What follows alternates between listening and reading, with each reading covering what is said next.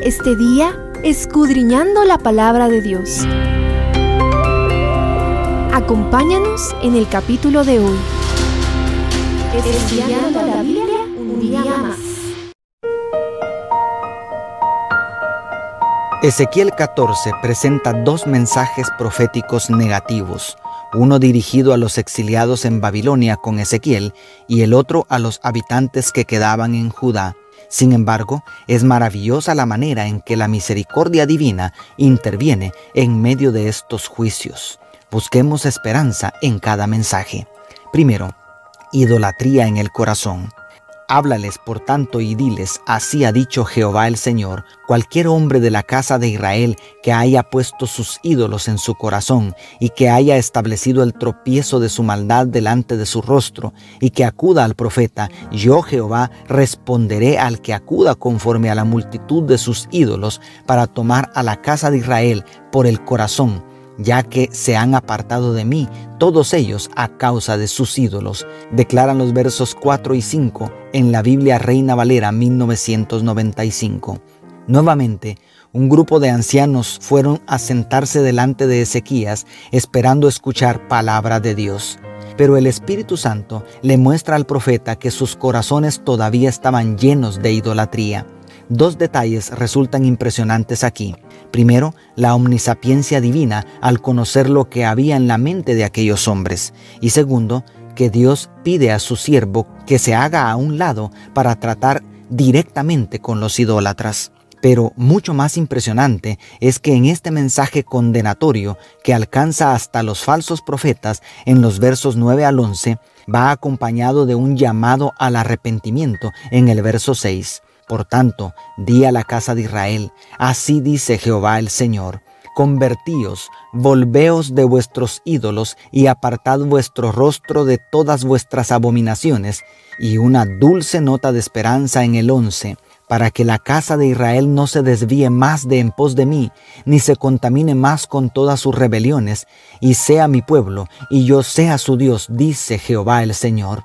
Entonces vemos al amor de Dios procurando una reforma que fuera más que solo externa, haciendo un ferviente llamado al arrepentimiento y abrazando la esperanza de restaurar la relación con sus amados hijos. ¿Qué te parece? ¿Te gustaría que Dios cambie tu corazón, te guíe al arrepentimiento y a una relación estrechísima con Él? Y segundo, justo castigo sobre Jerusalén, por lo cual así ha dicho Jehová el Señor cuánto más cuando yo envíe contra Jerusalén mis cuatro terribles juicios, espada, hambre, fieras y peste para exterminar de ellas a hombres y a bestias, declara el verso 21. A partir del verso 12 se enumeran los cuatro juicios divinos que habían sido anunciados por medio de Moisés en Levíticos 26 como consecuencia de la desobediencia al pacto.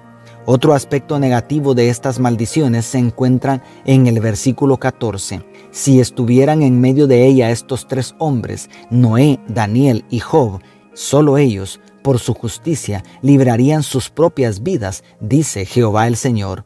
La misma idea se repite en los versos 16, 18 y 20. Pero ¿por qué es negativo que la salvación sea individual? Para nuestra cultura occidental tal vez sea algo bueno pero para la cultura del Medio Oriente, donde la comunidad suele ser más importante que el individuo, quizá no era tan buena noticia saber que si Noé, Daniel y Job estuvieran allí, no podrían salvar ni siquiera a sus hijos. Sin embargo, lo justo es lo justo. La salvación es individual. Nadie dará cuentas por otro en el juicio de Dios. Pero lo más bello de este segundo mensaje es la dulce nota de esperanza de los versos 22 y 23. Sin embargo, he aquí quedará en ella un resto, hijos e hijas que serán llevados fuera. He aquí que ellos vendrán a vosotros, veréis su camino y sus hechos, y seréis consolados del mal que hice venir sobre Jerusalén, de todas las cosas que traje sobre ella ellos os consolarán cuando veáis su conducta y sus hechos y comprenderéis que no sin causa hice todo lo que he hecho en ella, dice Jehová el Señor. Definitivamente, también nosotros soportamos muchas cosas de este lado del conflicto cósmico que no comprenderemos hasta que estemos del otro lado de la eternidad. No obstante, desde ya podemos tener la dulce seguridad de que los propósitos de Dios para sus criaturas son siempre benignos. Dios te bendiga, tu pastor y amigo, Selvin Sosa.